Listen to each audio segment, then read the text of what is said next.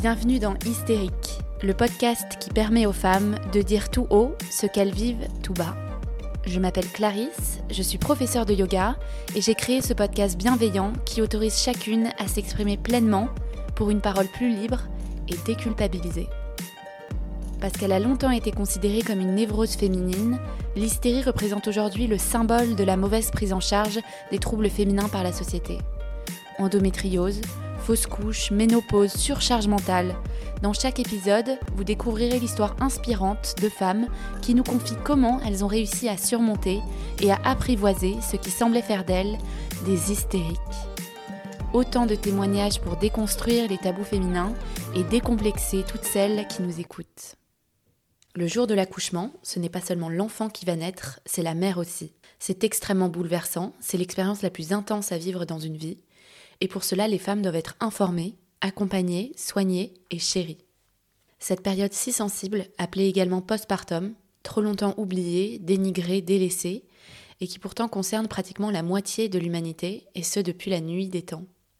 Alors aujourd'hui, pour aborder ce sujet, je suis super heureuse d'accueillir Eve, jeune réalisatrice du premier documentaire sur l'après. Une série imaginée alors qu'elle était enceinte de 7 mois et qu'elle n'y connaissait rien à la maternité, pour déconstruire l'utopie autour de la maternité. Elle s'engage dans cette expérience comme on pourrait sauter en parachute sans parachute. Après son accouchement et en vivant le tabou et l'isolement qu'on pourrait ressentir en postpartum, elle a décidé de réaliser ce projet un peu fou qui parlerait vrai. Une expérience transformatrice qu'elle a pris comme une occasion de se révéler. Un témoignage qui brise les codes, qui sort un peu des sentiers battus et qui fait du bien. Je vous laisse avec la suite de l'épisode. Très bonne écoute. Hello Eve. Salut, ça va? Comment ça va? Très bien et toi? Top, ça va très bien. Je suis super heureuse de, de t'avoir aujourd'hui. Ensemble, on va parler postpartum, oui, sans tabou, sans chichi, comme tu dis très bien aussi Ouais. sur ton compte Instagram, pour que tu nous racontes euh, ton expérience et surtout comment t'es venue euh, l'envie euh, d'en faire un documentaire. Qu'est-ce que le postpartum a changé chez toi? Euh, Est-ce que pour commencer, tu peux te présenter à nos auditeurs, donc en quelques mots, nous partager ton prénom, ton âge, ce que tu fais dans la vie? Avec plaisir. Euh, Je m'appelle Eve, j'ai 27 ans et je suis réalisatrice euh, du doc, de la série documentaire même euh, postpartum. Mais en vrai, tu vois, quand on me demande de me présenter, généralement je dis ça, genre je suis réalisatrice, mais en fait c'est tellement plus que réalisatrice parce que c'est un projet à part entière, je pense que que, que j'ai développé. C'est pas pas juste de la réalisation de doc, c'est aussi bah, cette page Insta que j'anime, les sites internet avec des témoignages écrits. C'est euh, l'association Le Club Poussette, euh, c'est euh, c'est la tournée du documentaire, c'est voilà pas mal de choses en fait. Mais je sais pas, il n'y a pas vraiment de, de nom quand tu fais plein de choses à la fois. Entrepreneur, mais en même temps ça veut rien dire et tout dire. Voilà. Ok, ouais, c'est vrai que tu as regroupé une grosse communauté en fait finalement autour de ce sujet euh, euh, sacré qui est le postpartum quoi. Bah écoute, ouais, ça s'est fait euh, assez naturellement. Enfin, je je pensais pas. Enfin, de base, moi, je suis pas du tout une professionnelle de- des réseaux sociaux. Euh, Tu vois, si tu vas voir mon compte euh, Insta perso, genre, euh, je publie une photo tous les deux mois, genre avec un cœur en légende. Enfin, un peu, tu vois, comme beaucoup de personnes. Et, euh, et surtout, euh, je connaissais pas du tout le monde d'Instagram avant parce que j'y passais quand même euh, assez peu de temps. Ouais. Et j'avais pas du tout accès euh, au- à tous ces comptes qui font du bien, à toutes ces, ces personnes en fait qui se bougent sur Instagram pour essayer de faire changer les choses dans, dans une optique un peu d'éducation. Je connaissais pas du tout. Et c'est juste que j'ai voulu créer cette page Insta bah, pour le doc finalement. Ouais. Et, euh, et qu'en fait, après, c'est devenu très vite mon journal intime. Et très vite, j'ai rencontré aussi d'autres personnes qui avaient la même démarche que moi. Et, j'ai, découvert un monde, en fait, dans Instagram que je trouve extrêmement bienveillant et positif. Alors que parfois, tu vois, quand j'ai d'autres amis euh, qui connaissent pas trop mon monde de bisounours, là, et ben, elles me disent Ah, Instagram, c'est horrible. C'est, c'est, c'est que des meufs euh, parfaites euh, qui veulent te vendre plein de choses. euh, C'est des, des trolls ou je sais pas quoi. Franchement, moi, je, je vois pas ça sur les réseaux. ça, quoi. ouais. Non. Mais je trouve ça hyper courageux du coup aussi ce que ton parti pris sur Instagram, toi qui dis que t'étais pas du tout Instagram, Ouais. de le voir comme un journal intime et de, de t'exposer euh, et vraiment de, de raconter ton intimité euh, la, la plus, la plus Mm. personnelle quoi. Bah, je pense que enfin ça s'est pas fait enfin il y a eu un espèce de déclic en fait parce que j'ai commencé la page Insta un tout petit peu avant de de ton de d'accoucher Ouais. Et, euh, et j'avais pas du tout dans l'optique euh, que ça prendrait, euh, enfin, ça prendrait cette direction-là. D'ailleurs, euh, j'ai j'ai enlevé zéro post sur ma page, enfin si un, je crois, mais en tout cas, si tu regardes le tout début de la page Insta, c'est des beaux visuels avec qu'est-ce que la matrescence, Ouais. voilà, très impersonnel, bah, parce qu'en même temps, j'avais pas eu ma propre expérience moi du postpartum. Et, euh, et je crois que quand mon fils est né, euh, j'ai pris 18 jours avant de faire une publication. Bah, parce que j'avais, enfin, ça a été assez compliqué les débuts de vie. Et, euh, en fait, j'ai, genre lâché un texte comme ça, genre sur ce qui venait de m'arriver. Et en fait, ça m'a fait un bien fou parce que très vite, j'ai eu des, des commentaires bienveillants de maman, soit qui me disaient euh, courage, soit qui me disaient ah moi aussi, je suis en train de passer par là. Et en fait, je me suis dit bah en fait, c'est trop bien. Ouais, ça fait du bien. Ça fait trop du bien. ouais. Et en fait, on voit. J'ai surtout pris conscience à ce moment-là qu'il n'y avait pas de représentation, Mm. en fait, euh, réelle, on va dire, du postpartum. Que. euh, bah voilà, je passais pas forcément beaucoup de temps sur le réseau, mais j'en passais quand même un peu. Enfin, voilà, j'avais 25 ans à l'époque, donc voilà, tu vas de temps en temps. Et, et c'est vrai que moi aussi, j'avais vu euh, toutes ces familles heureuses euh, en photo, Ouais. euh, les c'est que du bonheur. Et finalement, moi, je me retrouvais, euh, genre, euh, à pas pouvoir bouger de mon lit avec euh, mon ventre tout flasque, mes seins déchiquetés, le sang qui coule et, et l'impression de m'être fait passer, enfin qu'un bus m'est passé dessus et je me suis dit bah c'est quoi ces délires Pourquoi personne n'en parle Pourquoi il n'y a pas de photos qui montrent la réalité? Et c'est venu comme ça.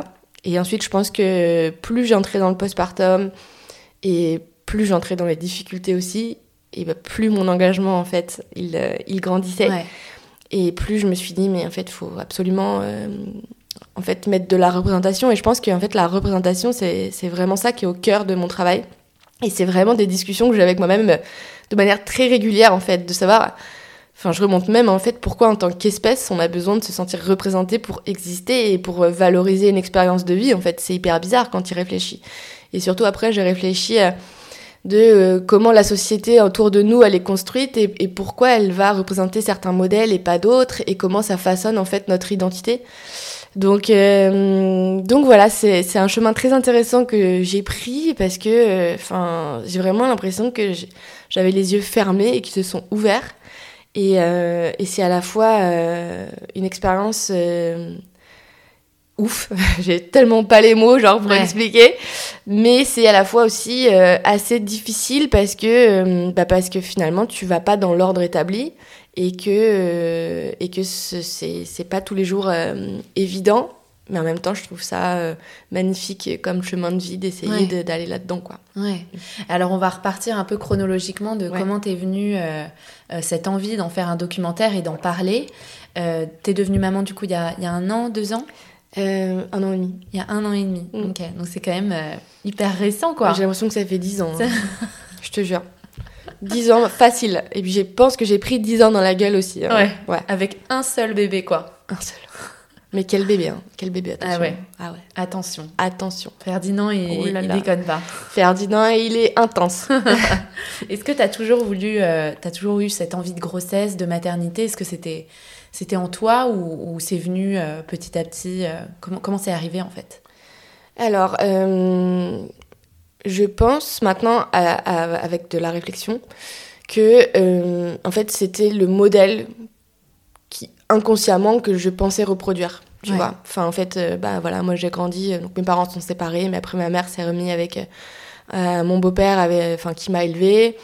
Et ils ont eu des enfants par la suite, donc j'ai grandi avec mes deux sœurs.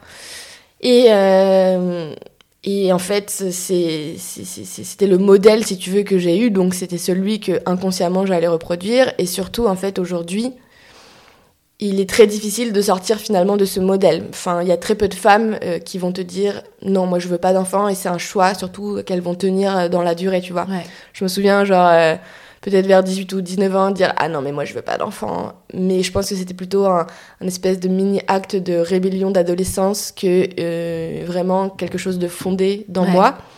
Mais parce que aussi, je trouve qu'on nous laisse pas trop le choix, tu vois. euh, Quand je réfléchis, tous les films que j'ai pu adorer dans mon enfance, tous les Disney, tout ce genre de trucs, ils présentaient le modèle de la famille comme étant le, le modèle hégémonique et surtout le modèle dans lequel euh, on pouvait s'épanouir. Enfin, ils, ils eurent beaucoup d'enfants et vivent très heureux. On Ouais. connaît tous euh, cette phrase. Et, euh, et donc, en fait, je pense que c'était un, peu euh, ancré en moi d'avoir une famille. Après, c'est euh, c'est pas quelque chose que j'ai archi développé euh, dans, dans ma vie de jeune, euh, jeune fille, parce que j'ai beaucoup voyagé, que je me suis, euh, j'ai essayé, enfin, j'ai été un peu forcée de, de me séparer de ma famille euh, très tôt, parce que c'était une famille enfin, qui était assez toxique. Et du coup, euh, du coup, j'en ai profité pour vraiment euh, bah, découvrir ma passion pour les voyages. J'ai eu euh, des aventures avec des mecs, mais euh, on était loin de parler d'enfants, c'est certain. Et Ferdinand est arrivé en fait par surprise. Donc, euh, je pensais pas du tout avoir un enfant à ce moment-là. J'étais avec le papa euh, Constantin depuis trois mois. Ah ouais, d'accord. Ouais, donc, Ok. c'était pas du tout au programme. Ok, bah oui, parce qu'en Mm, plus, t'étais assez jeune. euh, Ouais, T'avais moi, j'avais- 26 ans 25 ans? J'avais, euh, je venais juste d'avoir 25 ans quand j'ai Ah ouais, que enceinte. ouais. Donc, donc non, c'était pas du tout un choix qui était, enfin, qui sur le moment a, a été genre évident. On a pris le temps de la réflexion, de savoir si on voulait le garder ou pas, et en même temps, eh ben, on a pris la décision de le garder. Donc c'est un choix. Euh, mais c'était pas, j'avais pas prévu ça. C'était pas une envie, euh, tu vois. Non, puis j'étais jeune en fait. Ouais, ouais, ouais, hyper jeune. Et alors, tu dis dans ton documentaire que tu t'es lancé euh, bah, dans cette expérience de la grossesse, euh, comme sauter en parachute Mm. sans parachute. Qu'est-ce que ça signifie pour toi? Est-ce que tu penses que tu as senti, tu as ressenti quand tu étais enceinte que tu n'étais pas assez accompagnée ou peut-être peut-être pas assez avertie de ce qu'allait être la grossesse, ce que ça représentait Puis j'imagine que tu étais très jeune aussi, donc tout est venu à toi euh, de manière euh, soudaine, quoi. Alors franchement, la grossesse pour moi, ça a été euh, un moment merveilleux que j'ai très bien vécu. J'ai vraiment beaucoup aimé être enceinte. J'ai souffert les deux premiers mois. Euh, j'ai pas eu vraiment de nausées, mais j'étais surtout très fatiguée. Et je me disais, putain, j'ai vraiment l'impression que là, être enceinte, c'est comme si j'étais malade, quoi. J'avais une gastro, euh, mais même si j'avais pas forcément de grosses nausées, j'étais pas hyper bien. Mais j'étais contente d'être enceinte. Donc, euh, donc ça allait. Et, euh, et en fait, ce qui s'est passé, c'est qu'il y a eu le confinement numéro 1, quel- Ah ouais. quelques jours après euh, que j'ai appris que j'étais enceinte. Et donc là, ça a quand même été une, période un peu particulière parce que bah, tout le monde flippait, euh, que ma boîte euh, dans laquelle j'étais, euh, elle a viré la moitié de son effectif, que moi j'étais en freelance fixe chez eux. Donc voilà, j'ai assez fli- j'ai flippé en fait. Je me suis dit, bah merde, c'est quand même relou. Et je me souviens qu'à ce moment-là, je m'étais dit, j'avais dit même à Constantin, alors il y a les hormones qui jouent aussi, mais genre, je pleurais et je disais, mais en fait, j'ai pas envie qu'on me gâche ma grossesse. Tu vois, déjà là, en fait, j'avais cette, Ouais. un peu cette idéalisation de la grossesse en mode, je veux vivre ma grossesse épanouie, être heureuse avec mon mec, les cheveux dans le vent. euh, vraiment, je voyais un peu ça comme ça. Et, euh, et donc, euh, le confinement s'est durci. Et là, ça a été hyper difficile. Déjà parce que euh, bah, moi, je pense que j'ai vraiment passé six ans de ma vie à voyager. Et donc là, d'un coup, je me retrouve enceinte, Ah ouais. confinée, sans aucune perspective. Et je me dis, euh, bon, euh, ça me va pas, quoi. Ouais. Tu vois, moi, euh, je, je, deviens, je pense, un peu dépressive dans ces moments-là. Euh, si je sais que j'ai pas ma liberté, que je peux pas, d'un moment à l'autre, prendre un avion, je me sens vraiment pas bien. La privation de liberté est très, très difficile chez moi. Et surtout, je pense que j'ai un, un énorme rejet de l'autorité. Donc quand on me dit t'as pas le droit d'aller dehors, ça fait pas sens dans ma tête quoi. ouais. Ça me rend dingue vraiment. Et surtout que mon mec, lui, pour le coup, a eu très peur de ce Covid Ouais. et, euh, et que moi je suis pas trop du genre à avoir peur des maladies et que lui bah il est quand même très très très comme ça et du coup bah il y a eu euh, un gros choc euh, où j'avais l'impression qu'on se comprenait pas et on, ven- on, on venait de prendre la décision d'avoir un bébé ensemble ça faisait 4 mois 4 5 mois qu'on était ensemble et là je me suis dit euh, en plus confiné quoi. Et là je me suis dit oulala ça, ça va pas le faire. Et du coup euh, il a, on a pris les choses en main et on n'avait pas le droit mais on a pris un train pour aller dans le sud euh, dans une maison avec un jardin et tout et donc là déjà ça allait beaucoup Ouais. mieux. Mais euh, mais finalement c'est grâce à ce confinement que j'ai eu du temps pour moi et le temps de réfléchir à, à mon accouchement parce que je voyais clairement pas au-delà de mon accouchement Ouais. tout ce que je voyais au-delà de mon accouchement, c'était moi qui, qui aimais mon bébé et qui l'embrassais, les bisous. Et je, je me voyais être euh, une mère fusionnelle et parfaite et, et, je me disais vraiment mais en fait euh, ce bébé euh, et moi on est hyper connectés c'est mon fils je, je, vais le comprendre tout de suite. Donc en fait j'avais aucune aucune peur pour l'après. Ouais, t'avais jamais entendu parler et de j'avais jamais entendu parler de postpartum surtout. Donc en fait j'ai commencé à, à questionner l'accouchement. Et je m'étais inscrite dans une maternité et en fait très vite, ils m'ont dit ouais, vous allez peut-être devoir accoucher avec un masque sans votre mec. Et donc là, je me suis dit, oh, putain, hmm. est-ce que c'est ça que je veux comme naissance? Euh, Non. Et donc là, j'ai questionné cette question euh, de, euh, de la, est-ce qu'on peut accoucher autre part que dans une maternité avec péridurale? Et, et, ça en est suivi un chemin extrêmement libérateur et extrêmement nouveau qui m'a conduit à un accouchement à domicile en fait. Ah ok, mm. même pour ton premier? Ouais. Et ça s'est bien passé? Très bien. Très très bien. T'as été bien accompagnée, euh, tu t'étais tu t'étais préparée quoi. Bah en fait mon accompagnement il est venu des livres parce que euh, c'est ça a toujours été comme ça que je enfin j'adore m'informer par les livres. Et je pense que j'ai quand même ce truc un peu de de penser à contre-courant et de penser un peu en dehors de la boîte. C'est c'est totalement mon style et c'est totalement euh, ce qui ce qui enfin je veux dire ma vie a été un peu construite là-dessus en fait de devoir un peu réfléchir euh, ce qui m'arrive et, et, de voir s'il n'y a pas une autre direction en fait qui me conviendrait mieux. Et, euh, et, donc ça, je suis quand même très, très reconnaissante bah, de, de, pouvoir réfléchir comme ça parce que ça me correspond euh, totalement et je me trouve beaucoup plus libre aussi dans, dans mes choix. Mais donc, donc ouais, non, j'ai lu énormément et ça m'a, ça m'a vraiment conforté en fait dans cette idée que c'était faisable et que c'était surtout la meilleure naissance en fait. Et en fait, si je devais retenir qu'un un truc de cet accouchement à domicile, c'est que bah, ça m'a permis en fait de retrouver de, une certaine euh, liberté en fait, de me dire en fait je peux, je peux faire ça, je peux accoucher toute seule, même s'il y avait une sage-femme qui était là évidemment, mais euh, j'ai ça a été un ça a été hyper, hyper courageux pour moi de, de faire ça. Ouais. Et surtout d'aller contre toutes ces personnes qui me disaient que je mettais la vie de mon enfant en danger, euh, que j'étais inconsciente. Euh, voilà, quand c'est ton premier, tu doutes quand même toujours. En fait, ça m'a renforcée de me dire, en fait, je sais ce qui est bon pour moi. Je sais qu'aujourd'hui, j'ai, je peux le faire, l'accouchement à domicile, parce que j'ai pas de problème lié à la grossesse et tout. Et, euh, et, donc, je pense que ça a été finalement, en fait, le premier pas de, de ma libération, de ma déconstruction, de me dire, on est, je suis pas obligée de faire comme on me dit, en fait. Comme il faut faire, ouais.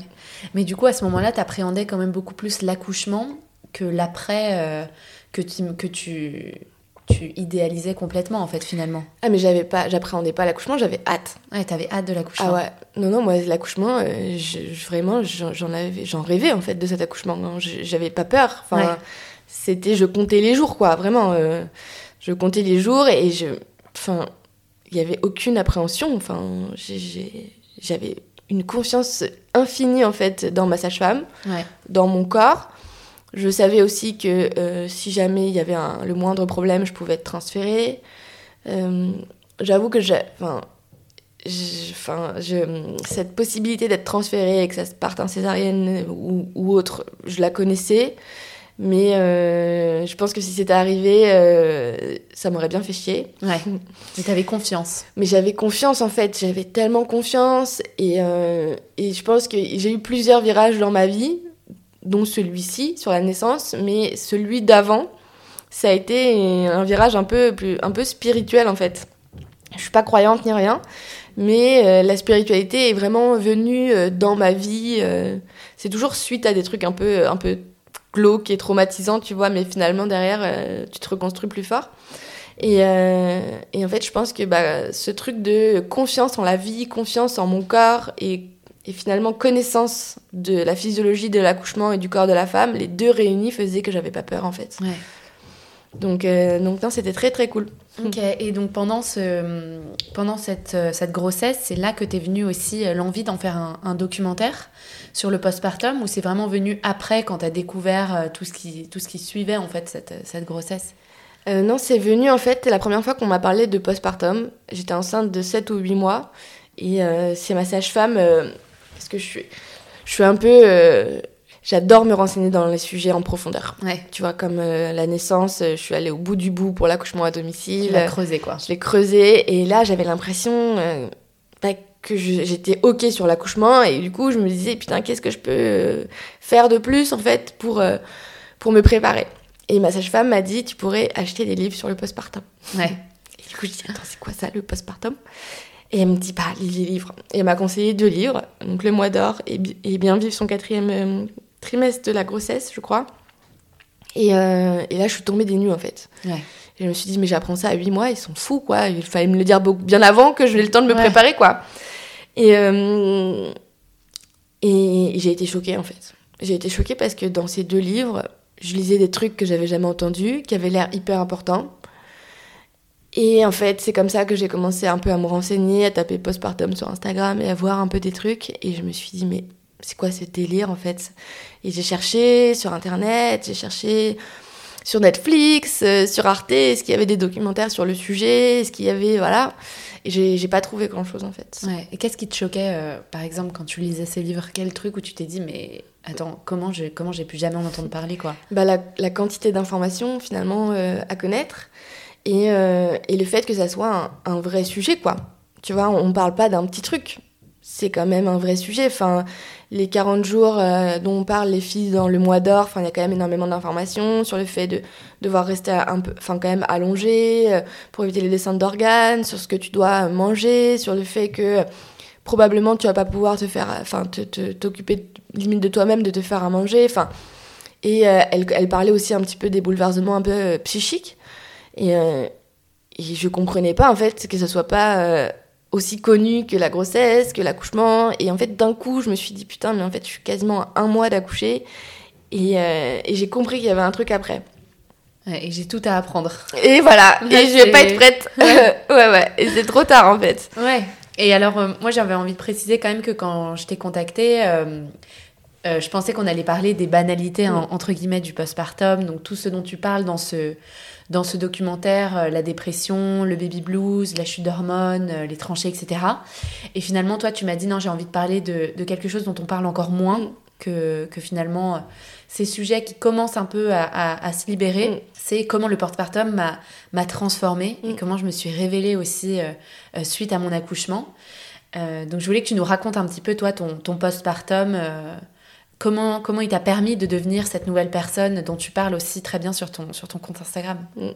Alors, bah, en fait, je pense que maintenant que j'ai un peu de recul, en fait, je pense qu'il faut prendre, euh, il faut prendre euh, l'histoire dans la globalité, en fait, limite de ma vie, tu vois. C'est-à-dire que euh, je me rends compte que j'ai été éduquée d'une certaine manière et que tu vois que tout à l'heure, quand je te parlais euh, de mon premier réveil, on va dire, sur la spiritualité, euh, bah, parfois il y a des moments dans la vie comme ça où généralement, donc c'est ce que je te disais, suite à un, gros traumatisme ou suite à une grosse expérience de vie, et ben en fait c'est comme si tout ton monde allait être remis en question.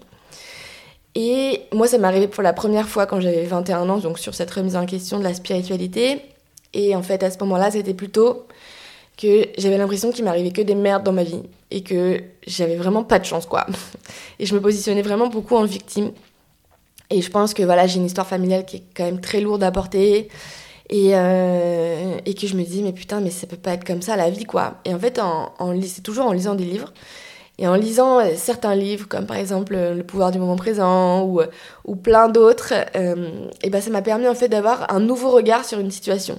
Et en fait, à chaque fois, je lisais ces trucs et j'étais là, mais what? Pourquoi on m'a jamais présenté la vie de cette façon en fait? Ça serait ouais. tellement plus stylé. Et je me reconnaissais beaucoup en fait euh, dans ce genre de livre et ça m'a fait un bien fou. Tu vois, de, comprendre par exemple sur ce sujet-là que euh, j'étais toujours euh, en anticipation du malheur, que j'étais toujours en position de victime. Et ben, ça m'a fait prendre conscience que je pouvais faire différemment en fait et que je pouvais me reconcentrer sur le moment présent, que je pouvais en fait me, dire que j'allais avoir des expériences positives et du coup les attirer à moi finalement. Et en, donc ça, c'était un gros, un gros choc. Et en fait, je pense que je suis très facile à... Mon cerveau est très facile à déconstruire finalement. C'est-à-dire que quand je comprends un truc qui m'apparaît comme la vérité avec un grand V et qui me paraît beaucoup plus en, en, en, en cohésion avec ce que je suis, et bah, et bah c'est un nouveau monde qui s'ouvre en fait. Ouais, c'est une chance. Ouais, c'est une chance. Et, euh, et du coup, bah, de là, en fait, tu peux te créer une nouvelle personne. Donc ça, c'est ce qui m'est arrivé quand j'avais 21 ans. Et déjà, ça a changé beaucoup, beaucoup de choses. Après, je pense que, encore une fois, dans mon histoire personnelle, j'ai j'ai très tôt, j'ai appris beaucoup de choses et je me suis très vite émancipée, tu vois. Je suis partie de chez ma mère, je devais avoir 13 ans et demi. Ah ouais Ouais, donc, donc forcément, avec ce genre de bagage, eh ben, tu te développes différemment, tu vois tu, tu, penses différemment, tu t'adaptes au monde aussi différemment. Et, euh, et je pense que l'adaptation, en fait, que ce soit un danger ou que ce soit une situation qui me plaît pas ou à l'autorité, justement, eh ben, je vais toujours aller la contredire, en fait. Donc ça, c'est un peu mon bagage. Donc, gros euh, bagage. Gros bagage. Et ensuite, si tu veux, mon deuxième euh, réveil, ça a été au moment de, de la compréhension de la, de la, de la physiologie de la naissance. Parce que quand tu grandis toute ta vie avec cette idée en fait qu'on accouche dans un hôpital avec une péridurale et que tu te poses pas la question plus que ça parce que c'est pas une expérience qui t'arrive et surtout que je ne connaissais rien à la maternité et que je ne m'étais jamais intéressée, et ben quand ça s'est présenté à moi et que j'ai découvert toutes ces ressources et que j'ai découvert en fait toute cette puissance en fait que tu pouvais prendre de la maternité et de l'accouchement physio et encore mieux à la maison. Alors je dis encore mieux, c'était pour moi, c'est personnel, hein, ça mm. convient pas du tout à tout le monde. Vraiment pas. Et, euh, et je suis pas du tout euh, le genre de meuf qui est anti-péridurale, au, contraire. Mais en tout cas, pour moi, c'était, ça a été une énorme découverte et c'était encore un truc de plus qui m'a permis de me, de me connaître en fait et de me dire ah mais moi c'est ce chemin là que je veux prendre et, ça me plaît et en fait je pense que j'adore me découvrir et ça, c'est, ça, c'est, ça, c'est vraiment, euh, c'est, assez, c'est vraiment libérateur finalement, quoi. Et surtout, j'adore, j'adore pas être en, en, conflit ou en, enfin, en fait, un peu dire merde aux autres, tu vois. Dire en fait, non, moi, je veux faire ça et, et, je vais le faire à ma façon, tu vois. Et dans ma famille, on dit tout le temps que je, suis. Euh, Ton côté rebelle, quoi. Ouais, c'est un peu ça. C'est un peu côté rebelle, mais en même temps pour le mieux pour moi, quoi. Euh, et, donc ça, ça a été le deuxième réveil. Le troisième réveil, ça a été avec le postpartum, en fait. Parce que, alors là, je pense que ça a été, c'est un des plus gros réveils. Parce que euh, je me suis rendu compte de plein de choses. La première chose que je me suis rendu compte, c'est que... Comment expliquer clairement? Bah, en fait, je pense que j'ai pris conscience du poids d'être une femme, déjà parce que j'avais jamais forcément subi les inégalités avant. Voilà, comme je me suis un peu construite toute seule, j'ai travaillé très vite. Euh, dans mon milieu, j'ai un milieu social qui fait que bah, je, je voyais pas la différence entre les hommes et les femmes, tu vois. Je me souviens quand je, même j'entendais parler de féminisme, j'étais là, mais c'est quoi ces, ces enragés là Enfin, pour moi, je vivais dans un monde très égalitaire. Ah, euh, enfin, tout allait très très bien. Voilà, je me souviens qu'avec mon ex-petit copain, euh, je, je, faisais tout le temps euh, la cuisine, j'étais très contente et je trouvais que c'était mon rôle de femme et, euh, et ça m'allait. Et tu questionnais pas ça, Non, je questionnais pas ça. Et en fait, en, en, en donnant naissance à mon fils, et eh ben, j'ai pris conscience de tout le poids en fait qu'on met sur le, les épaules des mères. À savoir, bah, on me l'a mis dans les bras et en gros, on m'a dit que je devais savoir comment il fonctionnait. Alors que alors qu'en fait, on a eu des grandes difficultés avec Ferdinand quand il est né, avec il a eu un RGO très très fort. Et il y a plein de choses qui faisaient qu'il dormait pas du tout. Donc très vite, euh, la fatigue s'accumulait, les, tensions s'accumulaient et surtout, moi je voyais pas du tout le bonheur en fait. Je ne le voyais pas alors que je l'attendais comme le Messie. Je me souviens même qu'il y a quelqu'un de mon entourage, qui, la seule d'ailleurs, qui m'avait dit mais tu te rends pas compte en fait à quel point avoir des enfants c'est difficile et et c'est pas du tout euh, genre aussi cool qu'on le dit. Et je me souviens que j'avais dit, mais comment elle peut me dire ça? Genre, c'est quoi son problème euh, Sa pauvre fille euh, genre. Comment ose-t-elle? Comment ose-t-elle dire quelque chose comme ça? Parce que. Bah parce qu'en fait, c'est pas du tout ce qu'on m'avait vendu, quoi. Et moi, j'étais tombée dans le panneau, vraiment.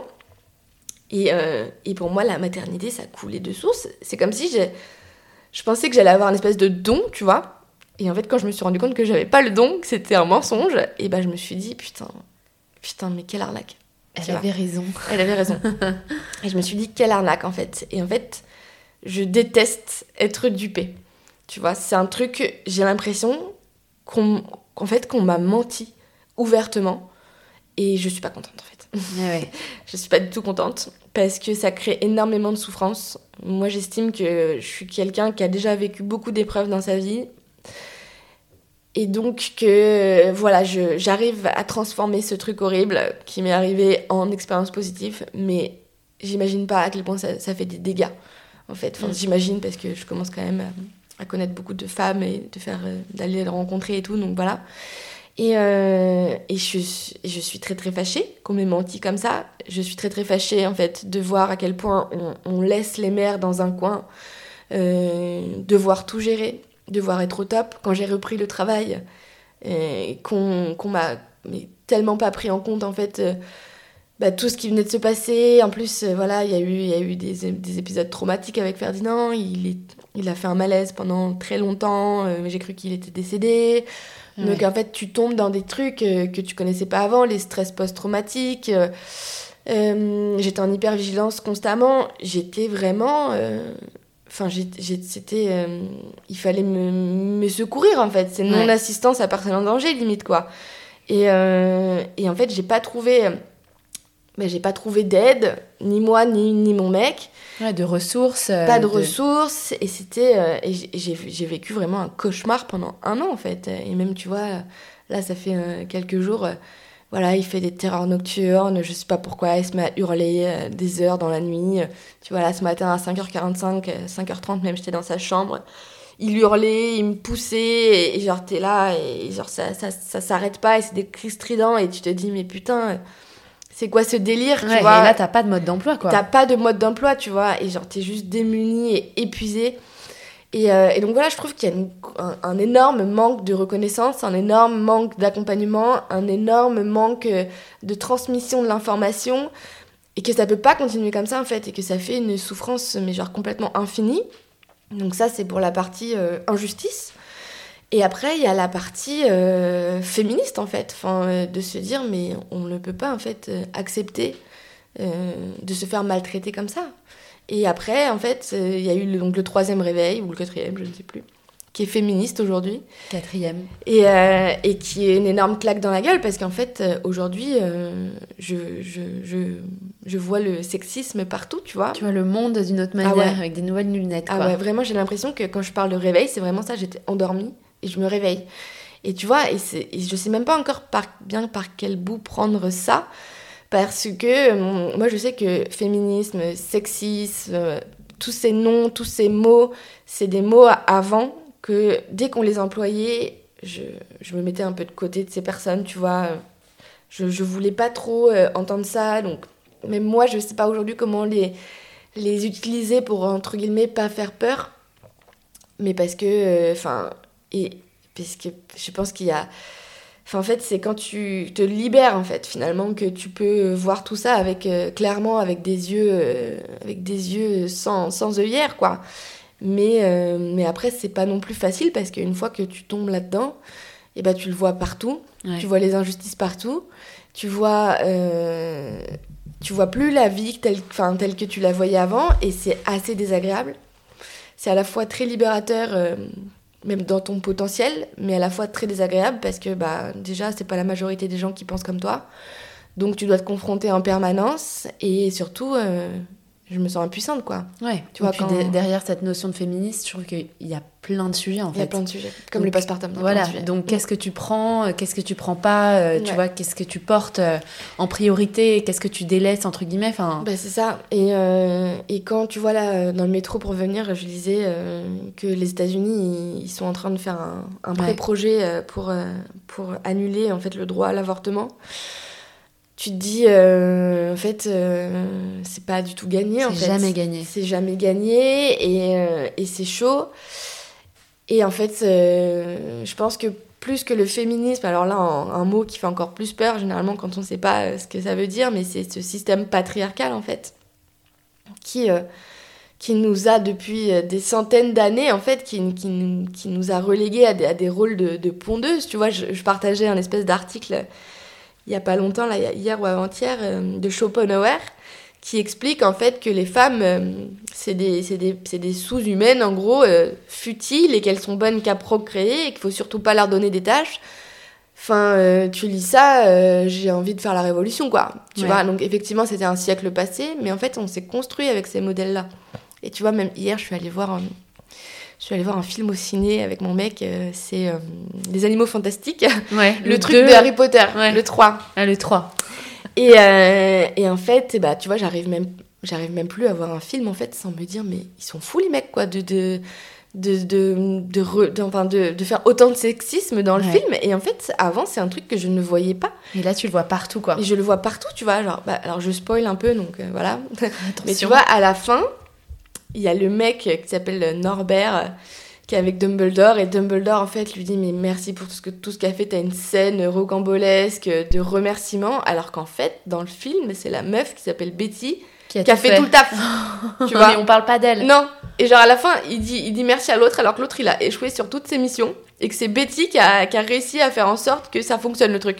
Et genre, t'es là, bah, bah Betty, Où est Betty? Où est Betty? Tu vois? Donc, euh, donc, euh, donc voilà. Et, donc, c'est c'est difficile parce que je pense que cette, cet engagement et cette prise de conscience, elle vient forcément avec un peu de violence. Parce que tu te prends conscience de l'injustice. Et moi, je sais que j'ai euh, j'ai une grande euh, histoire avec l'injustice. Je sais pas pour celles et ceux qui peuvent connaître, mais il y a un livre qui s'appelle, euh, je crois, Les 5 blessures qui vous empêchent d'être vous-même. Ouais. Qui est très intéressant. Et euh, que j'ai lu il y a des années et que je trouvais ça très intéressant quand même. Et moi, je pense que j'ai une grosse, grosse blessure de l'injustice et que, en fait, euh, pendant mon enfance, j'ai vécu beaucoup, beaucoup, beaucoup d'injustice et qu'aujourd'hui, je suis genre. euh, genre je- Allergique. allergique à l'injustice. Et en fait, je, en, me, en ayant ce réveil féministe, je vois l'injustice partout.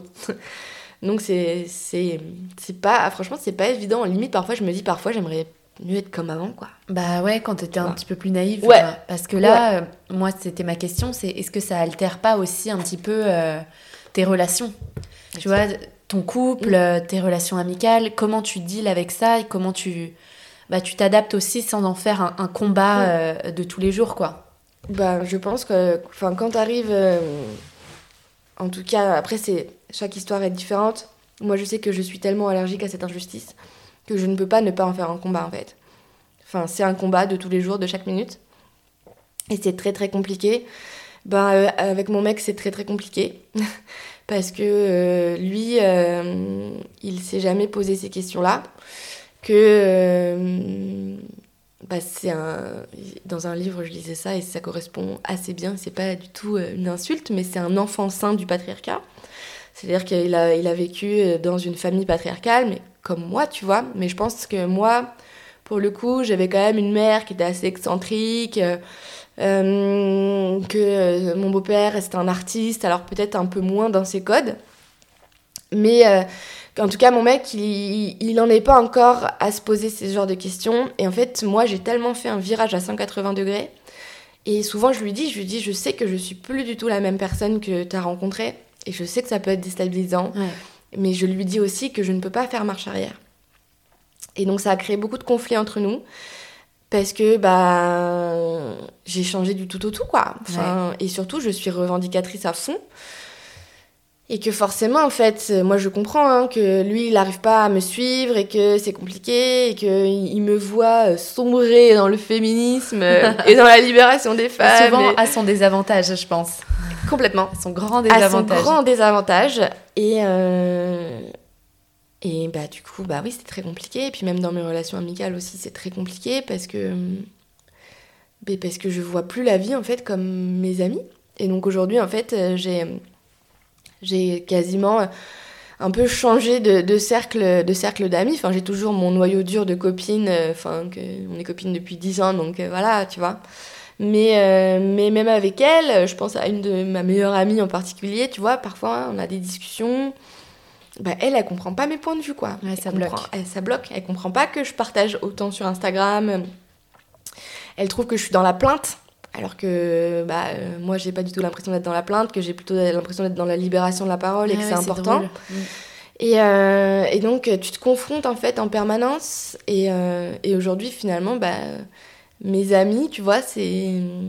C'est des gens que j'ai rencontrés, c'est des filles que j'ai rencontrées sur Instagram en fait. Et ça, c'est assez stylé. c'est à la fois assez stylé, à la fois assez bizarre parce que pareil, j'ai toujours ce truc de me dire Ah, c'est bizarre les amis virtuels, mais en même temps, je les vois aussi dans la vraie vie, donc voilà. Mais, mais j'ai trouvé, en fait, j'ai trouvé des, des, personnes qui me ressemblent sur les réseaux sociaux. Et, et surtout grâce au documentaire. Ouais. Que là, tu vois, pendant la tournée bah, j'en ai, vu plein et c'est assez, assez fou, quoi. Donc, donc non, en fait, c'est toute ta vie qui est éclatée. Tu dois repartir limite de zéro. Mais euh, je changerais euh, ça pour rien au monde, tu vois. Ouais. Parce que, en fait, juste, c'est la liberté, quoi. En fait. Oui, complètement. Et donc, juste pour repartir sur, ton, sur ce projet de documentaire, juste pour que les auditeurs en sachent un peu plus, c'est un projet de témoignage, en fait, euh, de femmes qui vivent ou qui ont vécu le postpartum pour que bah, des femmes comme toi trouvent des ressources euh, des gens qui leur ressemblent et qui vivent les mêmes épreuves et puissent se rassurer aussi entre elles, déculpabiliser aussi peut-être. C'est ça que tu voulu, euh, as voulu créer? Alors au début, ça devait être un documentaire avec effectivement que des témoignages de mamans, mais aussi de professionnels. Ouais. Enfin, c'était assez important pour moi qu'effectivement on puisse trouver entre guillemets du soutien, du réconfort dans les témoignages de mamans, mais qu'on puisse trouver des réponses à travers les professionnels. Et donc c'est comme ça qu'on a commencé à aller voir des mamans, des pros en France, à l'étranger, euh, un peu partout quoi. On a, on a fait euh, France, euh, on était à Lyon, on était à Bordeaux, on était à Paris, dans plein de villes. Et surtout aussi à l'étranger, aux Pays-Bas, au Canada et en Israël. Et, et, en fait, au montage, je me suis rendu compte qu'il manquait un, truc, tu vois. En fait, j'ai tellement aussi, je pense, donné, enfin, d'informations sur ma vie perso et sur le développement de mon postpartum sur les réseaux sociaux que finalement assez naturellement je me suis dit bah j'ai qu'à mettre j'ai qu'à moi aussi témoigner dans le doc en fait et, euh, et, du coup dans le documentaire la, la, la, ligne un peu conductrice c'est euh, c'est mon postpartum à moi et donc on voit les images euh, de, de, de, tout mon postpartum, des vidéos. Et en fait, j'ai la chance pour le coup d'avoir un, conjoint qui sort le, son téléphone et sa caméra assez facilement. Et du coup, qui a, qui a documenté le truc, un truc de fou, alors que c'était pas du tout prévu de le diffuser. Et ça a été d'ailleurs des grandes discussions, ça aussi. Mais, euh, mais du coup, j'avais beaucoup de contenu euh, sur ma propre transformation. Et du coup, bah, c'est un mélange des trois. Ok, mm. ouais, top. Et alors, ce que tu dis, j'ai lu un, un, post euh, il n'y a pas longtemps de toi sur Instagram qui dit que le plus dur dans ce postpartum pour toi, ça a été la perte d'identité. Mm. Euh, alors que souvent, c'est vrai qu'on entend dans les discours de nouvelles mamans euh, autour de cette maternité idéalisée que tu deviens maman, tu deviens toi. Tu vois, mm. tu, tu, deviens une nouvelle personne et tu t'affirmes plus, tu sais ce que tu veux, tu tu t'épanouis un peu dans cette nouvelle identité et toi, tu, tu prends le truc à l'inverse et tu dis, bah moi, je me suis sentie perdue, quoi. Ouais, alors, je pense que c'est peut-être que ces mamans-là dont tu parles, qui parlent de cette affirmation de son identité, je pense que c'est des mamans peut-être qui sont plus vieilles, entre guillemets. Parce que moi, c'est aujourd'hui ce que je dirais aussi. C'est qu'en fait, pour pouvoir renaître, entre guillemets, et t'affirmer, en fait, dans ton identité, en tout cas, pour moi, c'est passé par une perte totale de tous mes repères et de toute mon identité. Et en fait, tu te reconstruis. Tu grandis au même titre que ton enfant est grandi, en fait. Et c'est ça qui est assez dingue dans, dans, la maternité, quand même. Alors, j'aurais pas du tout le même discours il y a un an, parce que j'avais pas le recul pour. Mais aujourd'hui, c'est assez clair, en fait, que je pense que le poste dont tu parles, j'explique que justement, c'est la perte d'identité qui m'a le plus frappé, mais qu'en fait, aujourd'hui, je dirais que c'est l'évolution d'identité parce que euh, pendant ma première année de postpartum, je ne me reconnaissais plus en fait. Et, euh, et je pense que justement, j'avais tellement fait de travail sur moi, sur ces questions de spiritualité, de qui je suis, où je vais, euh, et bah, que de me, me perdre à ce point-là, je me reconnaissais plus dans, ni dans mon corps, ni dans ma tête. Dans mon corps déjà parce que j'avais quand même, je pense, cette idée que on retrouve sa, vite très ligne, sa, sa ligne très vite, pardon, parce qu'en plus, je suis quelqu'un qui. Je suis assez mince de morphologie. Et, euh, et je sais pas pourquoi, et je suis jeune, donc je me suis dit. T'as pas compris pourquoi le ventre partait pas du jour au lendemain ah non, j'ai pas que le bébé n'était plus dedans J'ai pas capté. Non, mais si tu veux, le, premier mois, pourquoi pas, mais après, j'ai pas compris quoi. J'ai mis un an, un an et demi, même aujourd'hui, voilà, j'ai retrouvé ma ligne, mais. Euh, euh, mais parce que pareil, on, grandit, euh, je pense que voilà, moi je suis quand même de l'époque, ça fait un peu vieux de dire ça, c'est dingue, mais des magazines quoi, tu vois. Et euh, dans tous les magazines que j'ai lus enfant, adolescente, et eh ben c'était genre Christina Aguilera sort de la maternité, elle a retrouvé son ventre en 72 heures, même encore plus récemment quand tu vois que Kate Middleton, tu vois, elle sort au bout de 48 heures de la maternité, qu'elle est nickel, maquillée, pouponnée. Bah ouais, c'est ça. Ça te donne, en fait, il y a l'accès, il est accès, access denied, quoi, tu vois, sur le vrai postpartum. Donc, même en fait, sur Instagram, je trouve aujourd'hui, même euh, sur Instagram, Emily ouais. Rata qui montre son ventre. Voilà avec la ligne au milieu des abdos dessinés. C'est pas possible en fait. Comment bah non, c'est pas possible. Mais et encore une fois, on en revient à la question de la représentation. C'est qu'en fait, on se construit avec ça, tu vois. Et, euh, et, on se construit en se disant qu'en fait, bah, je sais pas, le ventre de la grossesse, ça disparaît quoi, en quelques jours. Et euh, il n'y a aucune tolérance et aucune remise en question en fait euh, là-dedans. Et moi, j'avais ça. Et du coup, bah, je me suis dit, bah merde, putain, trois mois, quatre mois, j'ai toujours un, un bide, j'ai toujours j'ai toujours ces hanches hyper larges parce que c'est pas juste le ventre, hein, c'est que quand même pendant l'accouchement, ton bassin il s'élargit. quoi. Et, et j'avais bien 3-4 cm de plus et ça se voyait à l'œil nu, et j'étais là, bah, bah merde, ça se remet pas en fait. Et, euh, et je suis quand même, je pense, d'une génération et même voilà d'une construction euh, où euh, le corps est important, où, où on m'a appris de, pendant toute ma vie que bah fallait pas être grosse et même en fait fallait être maigre pour être belle. Et donc je le vivais mal. Et, euh, et en fait, euh, un jour, je pense vers les 10 mois de, de Ferdi, j'ai dit, vas-y, stop quoi. Stop en fait. Peut-être un peu avant. J'ai dit, en fait, mon corps, je le kiffe, euh, il est comme ça, et, et tant pis.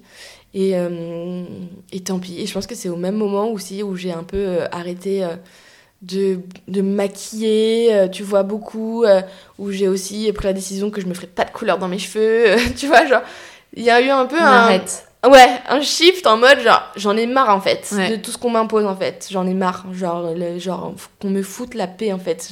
Genre j'en chiais tellement avec mon postpartum que tout ça, je me suis dit c'est trop en fait. Genre ça me fait porter un poids tellement important genre suis déjà en éviction alimentaire, mon fils il dort pas, c'est la merde dans mon couple, genre mon taf c'est pas possible, genre moi je sais plus qui je suis, je vais pas en plus, tu vois, me faire chier avec tout ça. Et donc ça a vraiment été un ras-le-bol.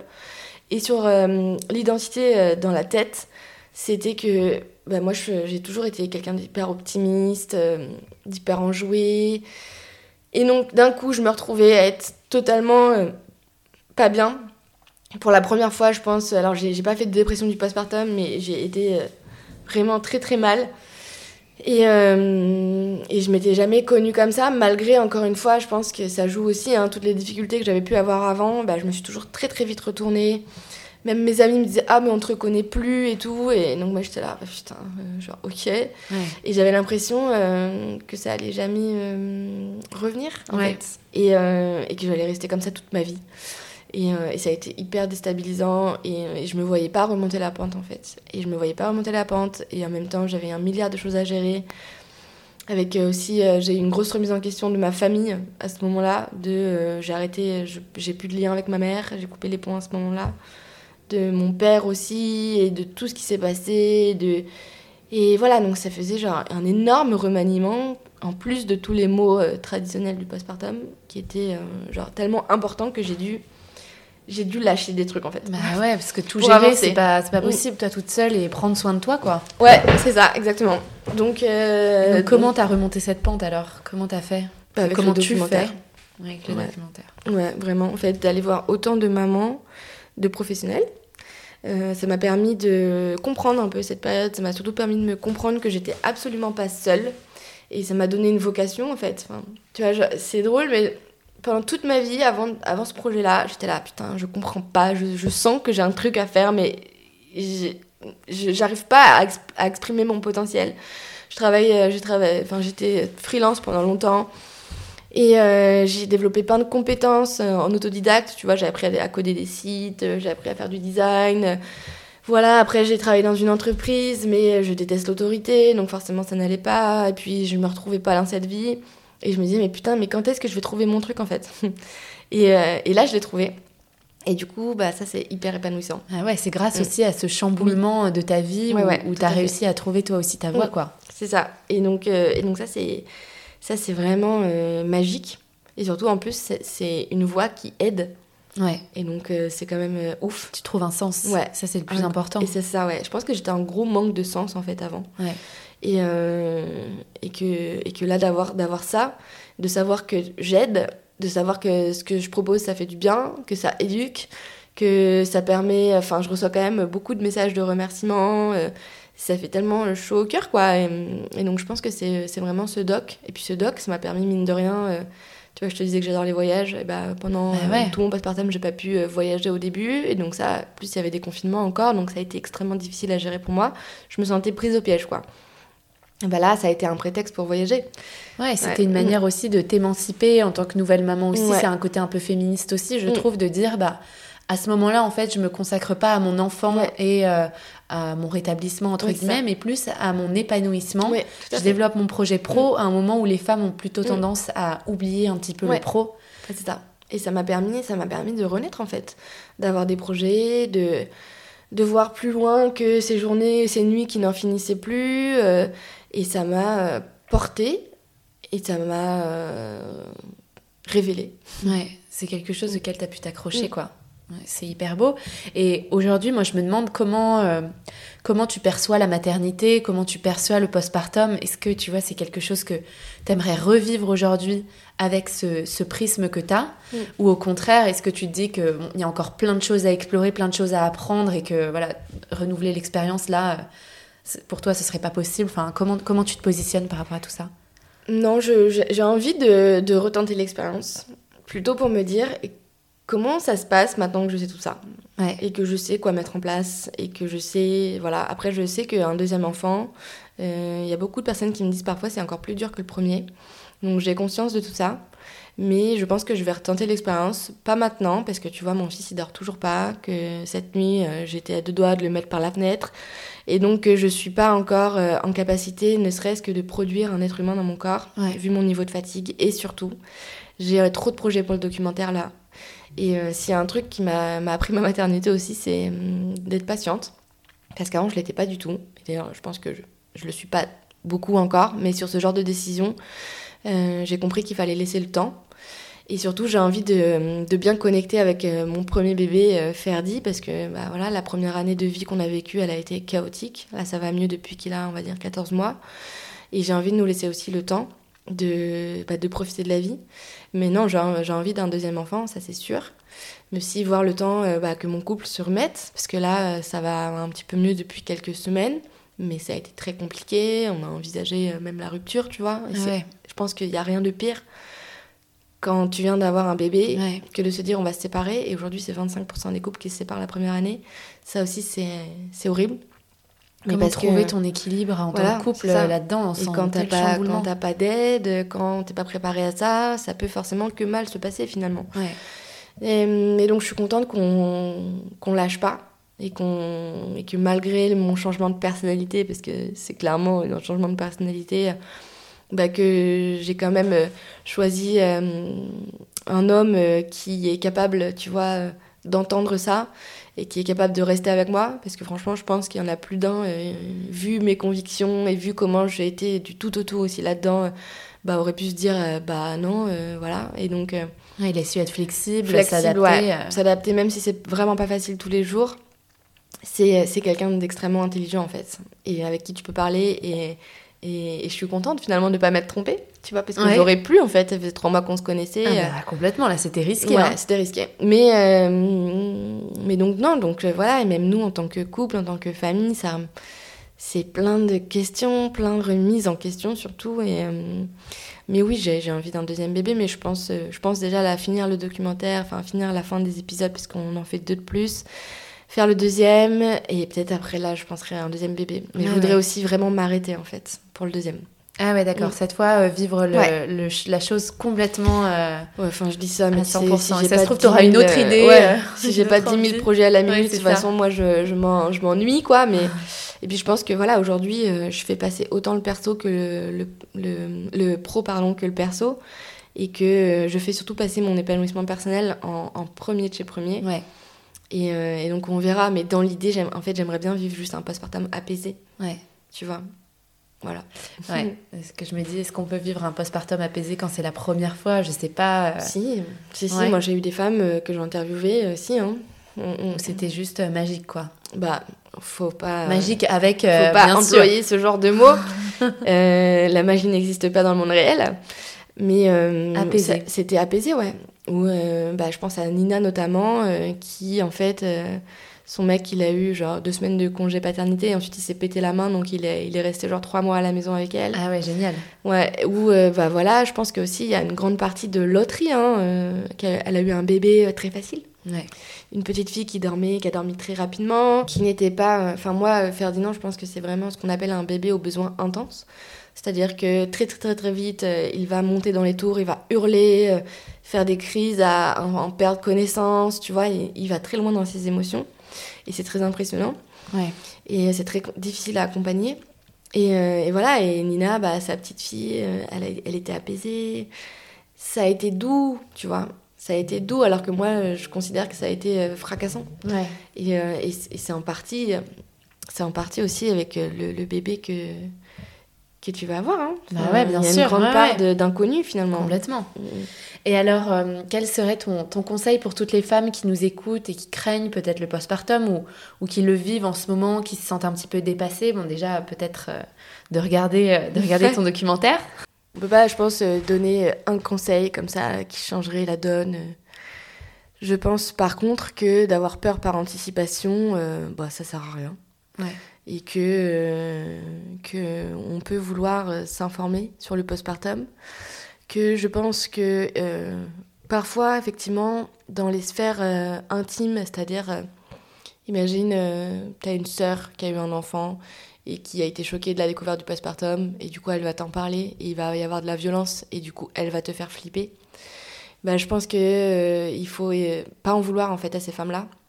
Parce qu'il ne faut pas oublier qu'on est quand même une des premières générations à lever le tabou autour de ça et que forcément, en fait, c'est un événement traumatisant et que forcément, ça va sortir avec de la violence. Voilà. donc, euh, donc plutôt euh, que de prendre peur et de dire ah non, non, non, moi je veux pas entendre ce qu'elle me raconte, bah, même si c'est difficile, accueillir en fait ce mm. que la personne a à dire et, euh, et qu'on fera mieux sur les prochaines générations, quoi. Ouais. ouais, et puis s'informer aussi à sa manière. Si t'as pas non plus envie de tout lire, de tout apprendre et te dire je vais je vais me laisser aussi vivre le truc comme j'ai envie de le vivre, quoi. Ouais, bien sûr, bien sûr. Après, euh, après chaque, enfin, en fait, il n'y a pas une méthode. En fait, hein. c'est vraiment à, à chacune de, de, de, faire ce qui, ce qui nous semble, ce qui est ok. Après, le truc, c'est que de toute façon, dans tous les cas, ça sera quand même un tsunami, en fait. Et ça peut juste être un, tsunami, en fait. Et c'est pas le postpartum, en fait, c'est pas que négatif ou que positif, en fait. Ça peut pas être aussi manichéen. Enfin, c'est une expérience, en fait. Mm. Donc forcément, il y a des moments qui vont être euh, extraordinaires, il y a des moments qui vont être forcément difficiles. Ça sera forcément difficile à un moment en fait. Parce qu'il y a quand même, il y a quand même euh, voilà, s'occuper d'un petit bébé euh, qui dort pas forcément la nuit, parce que je connais aucun bébé qui a fait sa nuit à la maternité, quoi. Ouais et bah, euh, la privation de sommeil aussi, ça c'est quelque chose où on n'est pas forcément euh, très informé hein. là-dessus. C'est extrêmement difficile. Très très dur. C'est extrêmement difficile et on peut jamais se préparer à ça parce que euh, à, un mois. Tu vas pas t'entraîner. Voilà, tu t'entraînes à te dire. je crois qu'aux États-Unis ils font ça. C'est vrai? Ouais, on m'a dit ils mettent ils ont un espèce de bébé un faux bébé et, euh, et genre ils peuvent il y a un centre qui l'active à distance genre et qui le mettent à pleurer pendant genre 40 minutes euh, toutes les 3 heures par nuit. C'est horrible. C'est horrible en même temps bon ça fait l'effort mais dans, dans, tous les cas en fait on est des êtres humains on a besoin de sommeil on réagit mal à la privation de sommeil. Moi je sais que mon, mec je trouve qu'il arrive à garder son calme la nuit. Moi je me transforme en fait. Ah ouais. Ah ouais. Et genre je m'en veux le lendemain.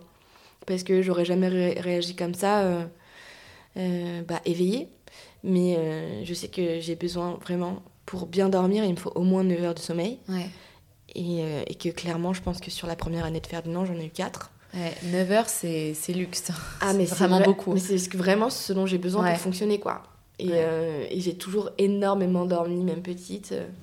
Et voilà, il y a des gens aussi qui ont besoin de moins de sommeil. Je vois que moi, mon mec, sincèrement, s'il a ses 6 heures, ça va. Moi, là, par exemple, je pense que cette nuit, j'ai dormi 6 heures. Je vais pas aller travailler ça va pas. avant 16 heures. je vais aller me coucher. Ah ouais. ah ouais, je peux pas, en fait. je ne peux pas. C'est euh, très, très compliqué. Je... Voilà, on n'est pas, on pas tous égaux face au sommeil. Et euh, voilà, et, encore une fois, c'est une expérience, donc ça va pas être tout négatif, tout positif. Et surtout, il faut le voir comme euh, une espèce de je sais pas, tu vois, comme les Pokémon, là, comme ils changent de, ils changent de, de niveau, quoi, tu vois, genre, transformation. transformation, quoi, c'est c'est ça. Et surtout, je pense, effectivement, le, le plus important, c'est quand tu es en postpartum, de s'entourer de personnes qui vivent la même expérience que toi. Et donc, ça va pas forcément être tes amis, tes meilleurs amis qui vont être là. Et donc, ne pas hésiter à essayer de tisser de nouvelles amitiés. J'ai lancé une asso qui s'appelle le Club Poussette, qui réunit les mamans en postpartum, par exemple. On a une page Insta. Et ben voilà, en fait, on, on se réunit entre inconnus. On se connaît pas et on se pose toutes dans l'herbe. ça- C'est Bah partout ouais. en France.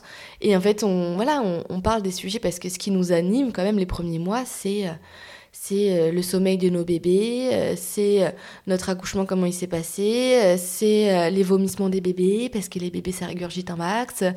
Et forcément, tu es en totale contradiction euh, avec le, le monde que tu as toujours connu. Tu es, dans un espèce de tunnel parallèle, quoi. Et donc, il vaut mieux être entouré Ouais, d'autres femmes qui sont dans ce tunnel au même moment. Ouais, c'est ça. Et puis tu te sens seule, j'ai Bah l'impression. oui, tu te sens seule, ouais. Et donc ça fait du bien aussi de se retrouver entre Oui. femmes qui vivent la même Mm. chose. euh, Je pense que c'est primordial. Ouais, ok, bah top. Bah merci beaucoup Eve. Bah, merci à Je toi. finis par la dernière petite question traditionnelle. Quel sujet tu souhaiterais qu'on aborde dans un prochain épisode qui selon toi n'est pas assez traité? Donc un sujet qui concerne les femmes. Euh, alors, ça serait un, un sujet qui concerne les hommes, mais qui du coup concerne les femmes. Ouais. Ça serait la masculinité toxique. Ok, tu peux en dire un peu plus? Bah, la masculinité toxique, en fait, c'est euh, toute en fait les les- l'éducation, les, injonctions qu'on fait aux, aux jeunes euh, enfants garçons depuis qu'ils sont petits, et en fait qu'on on- on modifie en fait un peu leur personnalité.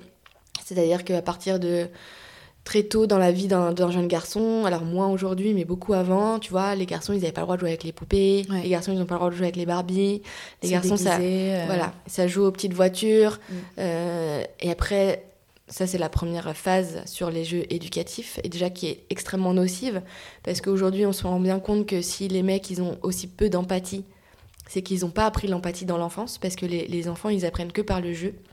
Et qu'en fait, tous ces jeux avec euh, nous les Barbies comme les filles, ou même les poupons, tu vois, enfin les bébés, euh, et ben ça, ça, ça développe l'empathie énormément. Et c'est pour ça que nous, les femmes, on est très empathiques. C'est parce que toute notre vie de jeune petite fille, on a joué avec des poupées, on a appris à donner à manger avec les poupées, on a eu des poussettes pour pousser les poupées. Et donc, on a beaucoup, beaucoup, beaucoup développé ce sens de l'empathie. Les garçons, avec les petites voitures ou les action man, les machins comme ça, ils ont développé le sens de, de la force, euh, du combat, en Mm. fait. Et du coup, on se retrouve aujourd'hui face à, à des mecs, et d'autant plus dans la maternité, qui sont, qui sont des handicapés émotionnels en fait et qui ne sont incapables de dire leurs sentiments parce qu'on leur a toujours appris que c'était pas comme ça que les hommes ça doit être fort que les hommes ça doit pas pleurer et, euh, et en fait on en fait des handicapés et ça se ça s'exacerbe dans la maternité et ça crée beaucoup beaucoup de souffrance chez les femmes parce que à ce moment-là tu te rends compte en fait que le mec que tu as en face de toi t'as l'impression qu'il s'en fout de toi euh, que t'as l'impression qu'il comprend rien du tout qu'il a pas d'empathie envers toi et alors qu'en fait, c'est juste qu'on leur a pas appris à avoir Ouais. de l'empathie. Et donc, c'est un sujet qui touche les hommes, mais qui, de fait, de facto, touche aussi les femmes. Ouais. Et les femmes en souffrent beaucoup. Et c'est un des sujets que je vais aborder dans l'épisode 6. Et je trouve dont on parle pas beaucoup. Tu Non, vois. pas du tout. Mm. Non, non, c'est vrai. ça s'appelle la masculinité toxique. Et c'est toutes les injonctions en fait, faites aux hommes pour être un homme, Mm. pour être fort, pour Un euh, vrai. un vrai homme, tu Mm. vois. Pour euh, avoir un, un travail où ils vont mettre un costard toute la journée, où ils vont se faire chier, pour accepter euh, l'autorité, la hiérarchie, et surtout imposer eux leur propre autorité, leur propre hiérarchie. De c'est l'homme qui travaille, Ouais, c'est la femme. ce poids aussi pour Ouais, l'homme. c'est un, un gros poids. Ouais. Tu vois, euh, de c'est euh, c'est nous qui allons penser à toute cette charge mentale de le faire à manger, faire la cuisine, faire le ménage, parce que c'est euh, ça que font les femmes en fait. Ouais. Et, et aujourd'hui, c'est encore présent. hein. Aujourd'hui, Ouais, c'est vraiment encore présent. Ah bah oui. Et l'homme, euh, il travaille pour ouais. euh, assurer la sécurité de son foyer. euh, Ouais, c'est ça. Ouais. Donc ça, c'est, c'est je pense, une, un, un vrai objectif de démantèlement euh, de, des prochaines années. Et, euh, c'est ce que tu peux faire aussi en, en éduquant ton petit garçon. Exactement. C'est une mais alors, chance. c'est une chance, mais alors derrière, tu te confrontes aussi. euh, Moi, quand j'ai voulu acheter un poupon à, à Ferdinand, bah, mon mec, première réaction, pas méchante, hein, mais c'est là où tu vois tout ce système euh, mis en, en œuvre. Il dit, bah, bah non, C'est pour lui fille. bah, c'est pour les filles. On va pas lui acheter ça. C'est pas possible. Bah si, et en fait maintenant aujourd'hui il adore, ça, on appelle, ça s'appelle Babou, il adore Babou, il change la couche de Babou, il donne à manger à Babou, et il adore. Et Ah là je me dis ça c'est cool, Ouais. ça c'est un pas de gagner, tu vois. Ouais, ouais, une petite Mais victoire. Mais bon, c'est encore à toi de faire l'éducation aussi de ton mec. Hein. Ah oui, bien sûr. Donc euh, voilà, donc je pense que ça, ça serait intéressant d'être traité et peut-être sous, euh, sous inviter une femme qui, euh, qui elle, tu vois, a- vit cette euh, masculinité toxique euh, au quotidien et je pense que c'est un peu toutes les femmes. Ouais. Donc voilà. Ouais. Ok. Moi, j'ouvre mon micro à toutes ces femmes qui se reconnaissent et Ouais. aux hommes aussi. Ouais. Parce que il peut aussi y avoir des hommes euh, Mm. dans ce podcast. Merci beaucoup, Eve. Je mettrai toutes les infos euh, dans la barre d'informations, ton compte Instagram, le documentaire, etc. Trop bien. euh, toutes celles qui nous écoutent le, le retrouvent. Donc, euh, merci beaucoup. Merci à très à vite. toi. Salut. J'espère que cet épisode vous a plu. Si c'est le cas, n'hésitez pas à le partager autour de vous. Un grand merci et à très vite dans Hystérique.